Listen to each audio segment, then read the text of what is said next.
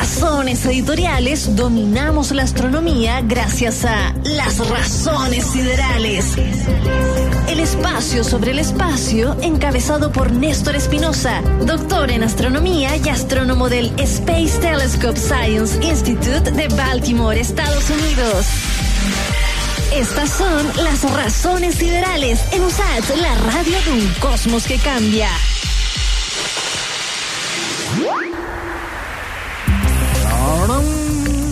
Saludamos nuevamente a Néstor Espinosa a la distancia desde Baltimore. ¿Cómo está, Néstor?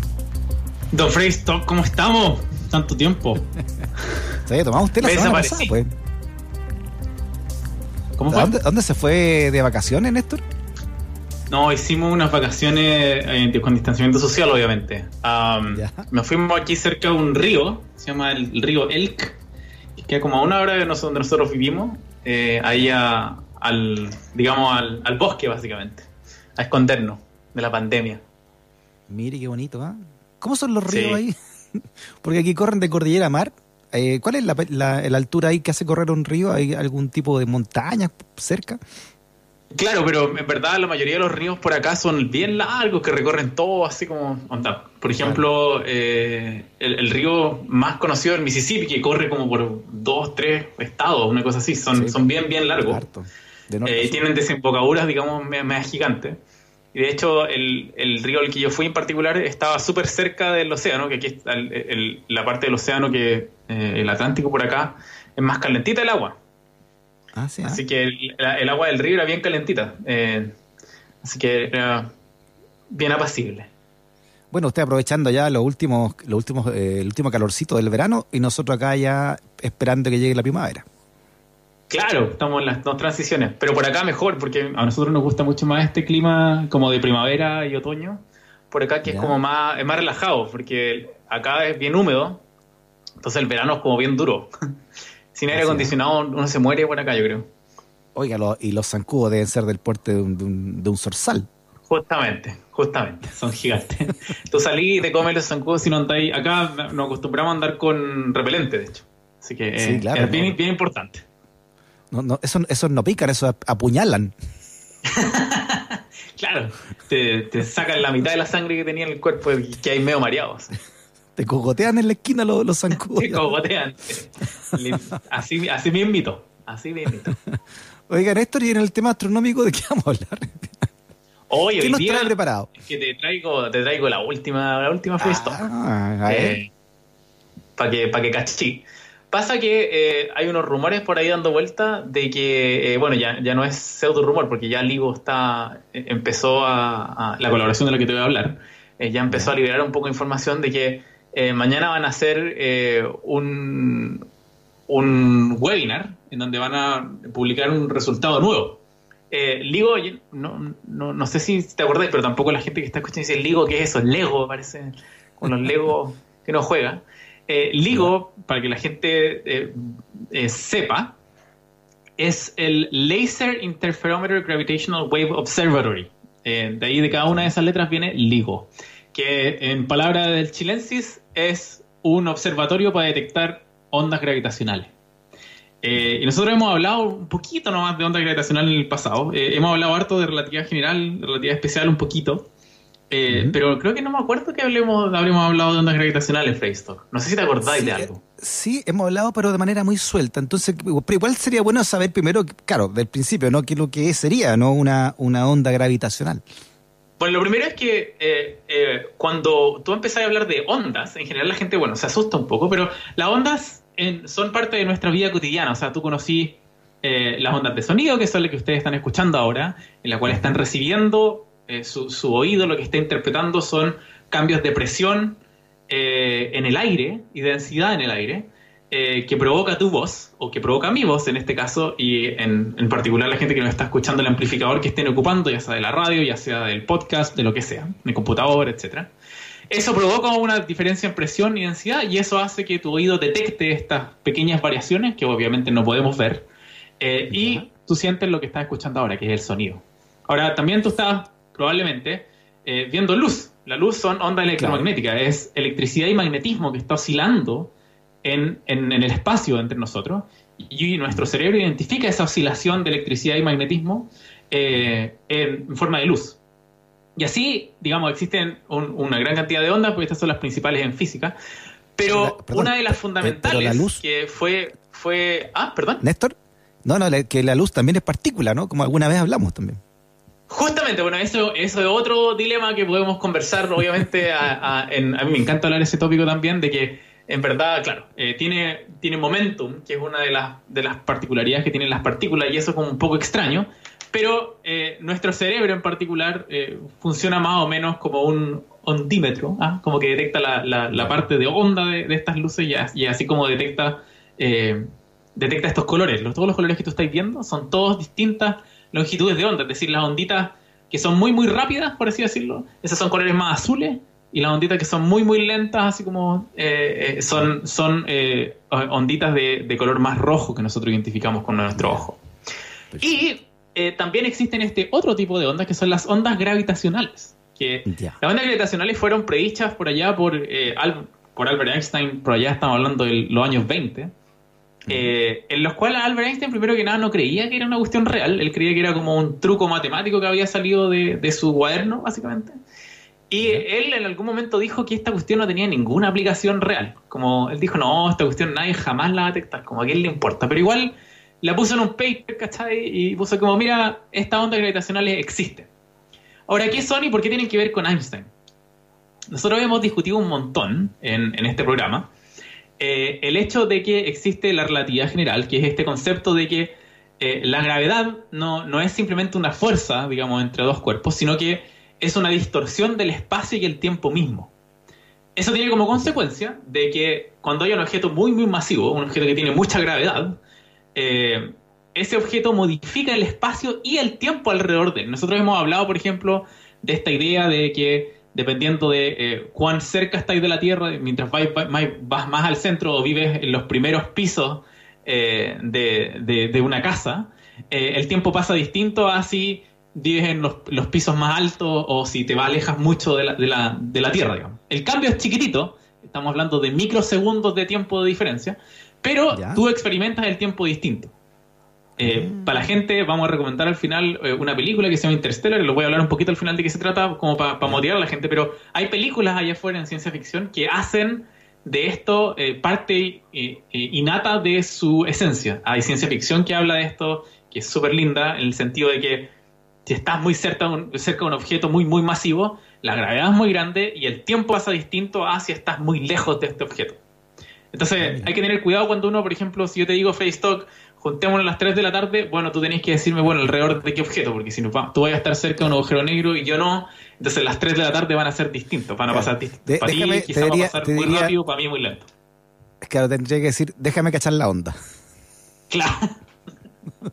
claro. Entonces, eh, el concepto del tiempo, primero que nada, eh, bueno, una de las cosas importantes que acabo de hacer notar sin hacerlo notar explícitamente es que Primero, el concepto del tiempo es una cosa que depende del observador, depende de, a dónde estás, depende de tu entorno, depende de la gravedad el, que esté alrededor tuyo y también depende de a qué velocidad te estás moviendo, pero ese es otro, otro tema. Relación muy relacionado, obviamente, pero es otro tema. Ahora, el cuento es que Einstein lo que predijo es que cualquier objeto con masa provoca lo que, nos, lo que es llamado cuando, un objeto, perdón, cuando un objeto con masa acelera, ese es el punto clave. Si tú tienes un objeto con masa, por ejemplo tú o yo, y nosotros nos ponemos a correr, aceleramos, nosotros generamos ondas gravitacionales. ¿sí? Ah, que son variaciones periódicas del espacio y el tiempo alrededor nuestro. Por ejemplo, lo que puede hacer la gente en la casa ahora o en, el auto, no sé dónde andarán, están escuchando en Spotify, si están escuchando en la vida real o no, el ejercicio que pueden hacer es tomar cualquier cosa masiva que tengan en sus manos, no sé, el mouse si están en el computador o el celular, y empiecen a acelerarlo así, muévanlo rápido.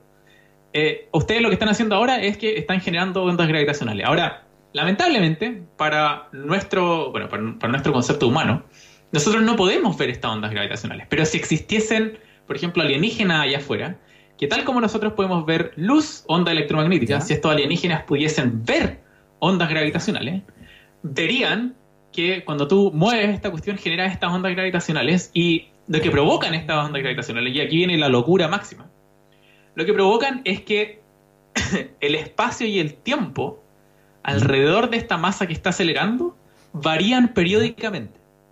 Entonces, yo nunca he tomado drogas muy, muy, muy, muy, muy duras, eh, pero se me imagina. Nomás.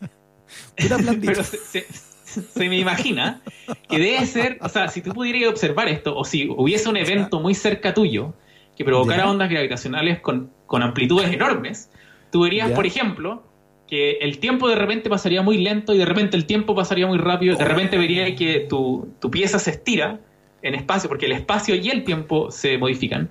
Tu pieza se estiraría, tu pieza se contraería, etcétera. Entonces, sería una locura poder observar estas ondas gravitacionales, pero... Oiga, eso es lo que me acaba de decir, eh, me recuerda mucho los eh, videos tipo Grateful Dead, ¿no? Que, que eran bien claro, Sí. ¿Ah? sí. se nos cayó un poco el, carnet, sí, pero, pero sí. Eh, si pueden ver por ahí pues, de la música, son medio psicodélicos. Eh, creo que los videos también de Jimi Hendrix, algunos son medio volados por con justa razón. Eh, Jimmy era bien conocido por, por su afán también a, cierta psicodelia es que eh, dice, rockera. Dice ¿Ah? gente que ha, que ha probado ese tipo de, de, sustancias, ¿no? En la creación de música, que provoca eso finalmente, ¿no? Que, que como que las notas se van estirando y los objetos pierden su contextura original y se van eh, poniendo en otras dimensiones y otros conceptos de lo que son los límites de algo.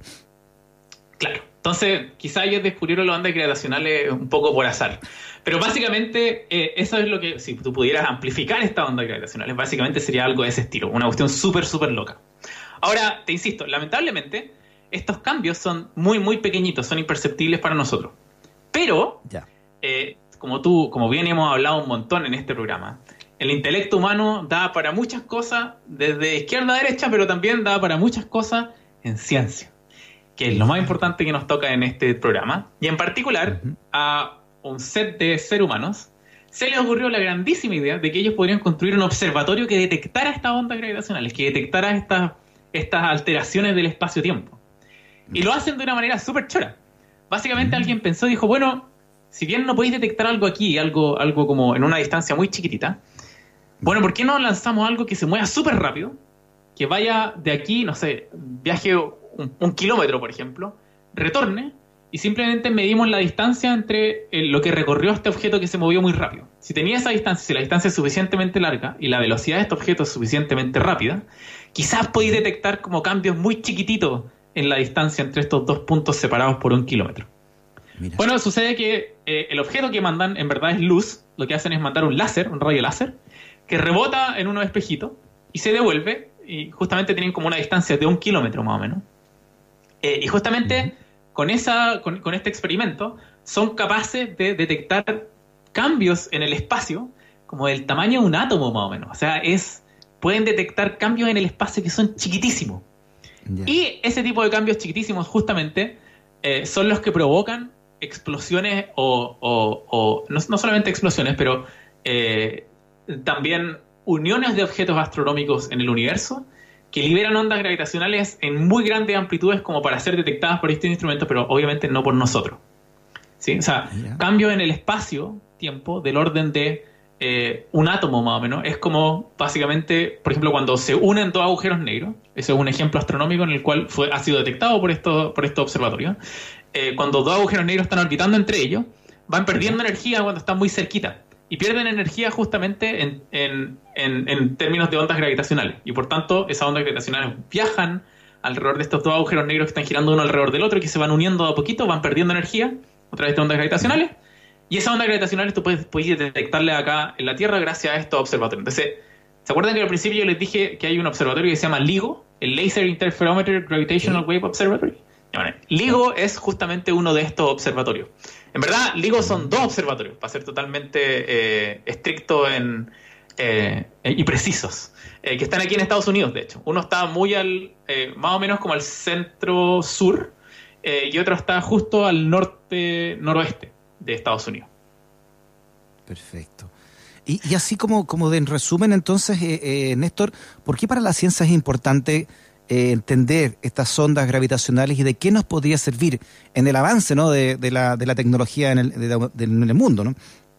Bueno, primero que nada, poder detectar estas ondas gravitacionales desde un punto de vista como netamente humano, ni siquiera pensando en, en, estos observatorios, ni siquiera pensando en estos como en, esto, eh, en estas explosiones, en estas cosas gigantes que nos permite hacer eh, este observatorio, desde un punto de vista humano. Piensa que el hecho de que tú, tú tienes ciertos sentidos, podéis mirar, podéis ver luz, puedes escuchar, puedes sentir sonido, pero nuestros sentidos son totalmente ciegos a las ondas gravitacionales. Una de las cosas mm. fundamentales que yo creo que siempre me encanta destacar sobre esto es que gracias al intelecto humano, eh, gracias a la colaboración internacional de un montón de gente, ahora tenemos un observatorio con el cual podemos observar sentidos que el ser humano no tiene. Estamos observando como es como descubrir un nuevo sentido, insisto. Eh, o sea, puedes ver, tienes el tacto, tienes el, sentido del olfato, tienes el sentido de, eh, del gusto, tienes la vista, tienes el, puedes escuchar y ahora, gracias a estos instrumentos, tienes otro sentido extra en nuestros instrumentos que es lo que nos permite detectar ondas gravitacionales. Yo creo que eso como de partida ya es, fenomenal. O sea, el hecho de que como seres humanos nosotros podamos construir un instrumento para crear un para poder crear un observatorio de un sentido que nosotros no somos capaces de detectar, pero que sí derivamos a través de la matemática y la física, creo que es, es fantástico. O sea, ya eso es básicamente maestro. Ahora, me hiciste reflexionar, disculpa, pero me hiciste reflexionar de cómo seríamos nosotros como humanos, que así como podemos, podemos descifrar las ondas de, de la luz o la onda sonora, ¿cómo seríamos como ser humanos si pudiésemos descifrar eh, las ondas gravitacionales? Seríamos así. No, sería una locura. Sería una locura, porque, o sea, imagínate, cada vez que a ti se te ocurre salir corriendo de, donde estáis ahora, generaría ondas gravitacionales. Eh, si algo se cae, generaría ondas gravitacionales. O sea, habría ondas gravitacionales todo el rato. El universo en particular se está moviendo constantemente. Nosotros nos estamos moviendo, acelerando alrededor del Sol los planetas están moviéndose alrededor del Sol, acelerando, todo genera ondas gravitacionales al fin y al cabo en el universo, básicamente. Sería una locura. Eh, pero bueno, sería una locura bastante interesante, por, supuesto. Eh, ahora, una de las cosas fundamentales, eso sí, ahora, o sea, te acabo de hablar como la, parte filosófica quizás de lo que significa la onda gravitacional, que personalmente yo creo, a mi parecer, es como la más importante de todas. O sea, el hecho de que nosotros podamos tener instrumentos para observar sentidos que no tenemos es fantástico. Pero por sobre eso, obviamente tiene eh, un montón de eh, usos científicos. En este caso en particular, por ejemplo, yo reciente estaba hablando del hecho de que agujeros negros que se están, eh, se están, están colisionando, digamos, entre ellos, que colisionan de a poquito, van girando alrededor de uno del otro y eventualmente pierden energía tanto que se unen. ese tipo de eventos nosotros no podemos observarlos porque en general los agujeros negros, como nosotros hemos hablado un montón, la contraparte electromagnética, es decir, la luz que emiten es ínfima. De hecho, casi que no tienen, o es muy indetectable, al, menos para nuestros instrumentos. Por tanto, para ese tipo de eventos nosotros estábamos básicamente ciegos, no teníamos ningún tipo de observación que nos pudiera decir como, ah, sí, mira, cuando se unen dos agujeros negros, esto es lo que pasa. Eh, teníamos puras teorías, teníamos buenos modelos computacionales, porque le han, han súper bien los datos que hemos observado, pero nunca tuvimos datos tan precisos como los que hemos tenido ahora, como hemos tenido la oportunidad de explorar hoy con ondas gravitacionales. Entonces, esto nos permite ver objetos que en luz son invisibles, eh, de manera que, insisto, este nuevo sentido que tenemos gracias a estos observatorios nos permite observar eventos astrofísicos que nosotros no podíamos acceder antes. Y eso nos ha liberado un montón de, nuevas, nuevas teorías, nuevas ideas, nuevas hipótesis, y nos va a seguir sorprendiendo un montón. O sea, esto es, insisto que estamos empezando, las ondas gravitacionales eh, fueron eh, un, un, tremendo avance científico y la primera observación de las ondas gravitacionales fue en el 2016. O sea, esto está recién empezando. Piensa que la primera vez que se vio por un telescopio, estamos hablando allá por el 1500. Eh, y ahora, ahora estamos haciendo, estamos estudiando, descubriendo exoplanetas, estamos a punto de quizás de descubrir vida en otro planeta.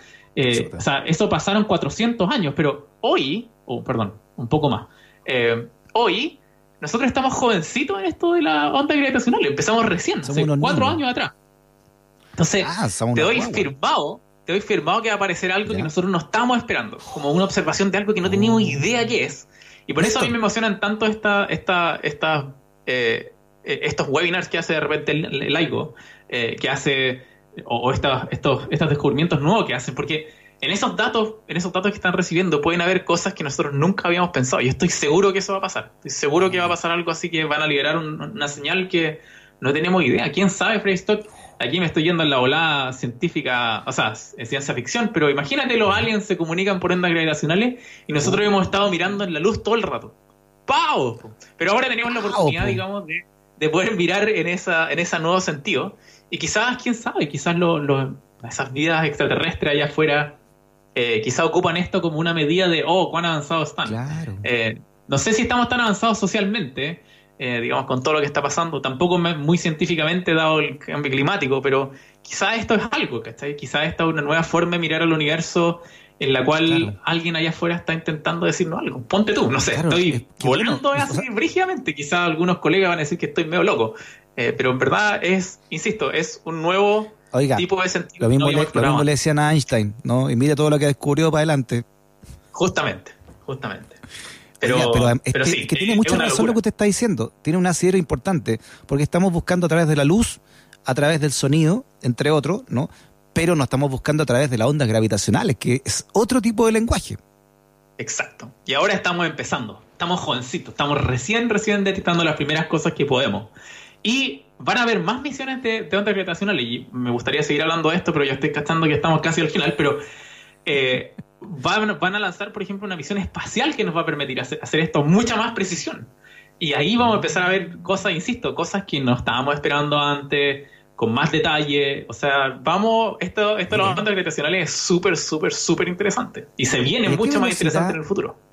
¿A qué velocidad viaja una onda gravitacional comparado con la luz, por ejemplo, o el sonido? Eso es lo más bonito de todo, Freiston. Qué buena pregunta. Hace mucho tiempo esta pregunta se hizo a la gente, eh, se hizo a la gente de a qué velocidad corría la gravedad.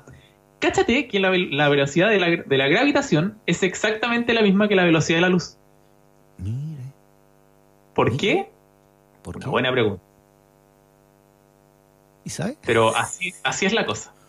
O sea, obviamente la gente que, se dedica a, relatividad general ya había predicho en algún sentido esto, digamos, de que... Eh, pero creo que, si mal no recuerdo, dependiendo cuál, cuál sea, porque hasta el momento no se ha detectado qué partícula producen o, produce la, gravedad, básicamente. Nosotros sabemos, por ejemplo, que la luz eh, viaja a través de estos fotones, estos particulitas chiquititas. Y la gravedad también debería estar cuantizada, debería, debería ser onda partícula, debería tener esta dualidad. Claro. A cierto nivel. Eh, hasta cierto nivel. Eh, la gravedad debería estar cuantizada, digamos, hay gente trabajando en eso y dependiendo de qué partícula sea, y podrían haber leves variaciones de esta velocidad recibida acá en la Tierra. Mm. Pero hasta ahora lo que hemos medido es que la velocidad de la luz es la misma que la velocidad de la gravedad, lo cual es fantástico.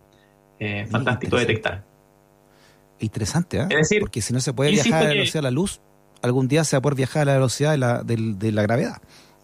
Lo importante ahí es que, por ejemplo, si el Sol desapareciera mañana, si, si unos aliens destruyeran el Sol, como hay una distancia finita entre el Sol y nosotros, que es alrededor de 8 minutos luz, es decir, la luz se demora como 8 minutos en llegar a la Tierra, eso quiere decir de que nuestra gravedad seguiría siendo la misma y nosotros veríamos el Sol como tal cual como estaba, al menos por 8 minutos antes de que fuera destruido.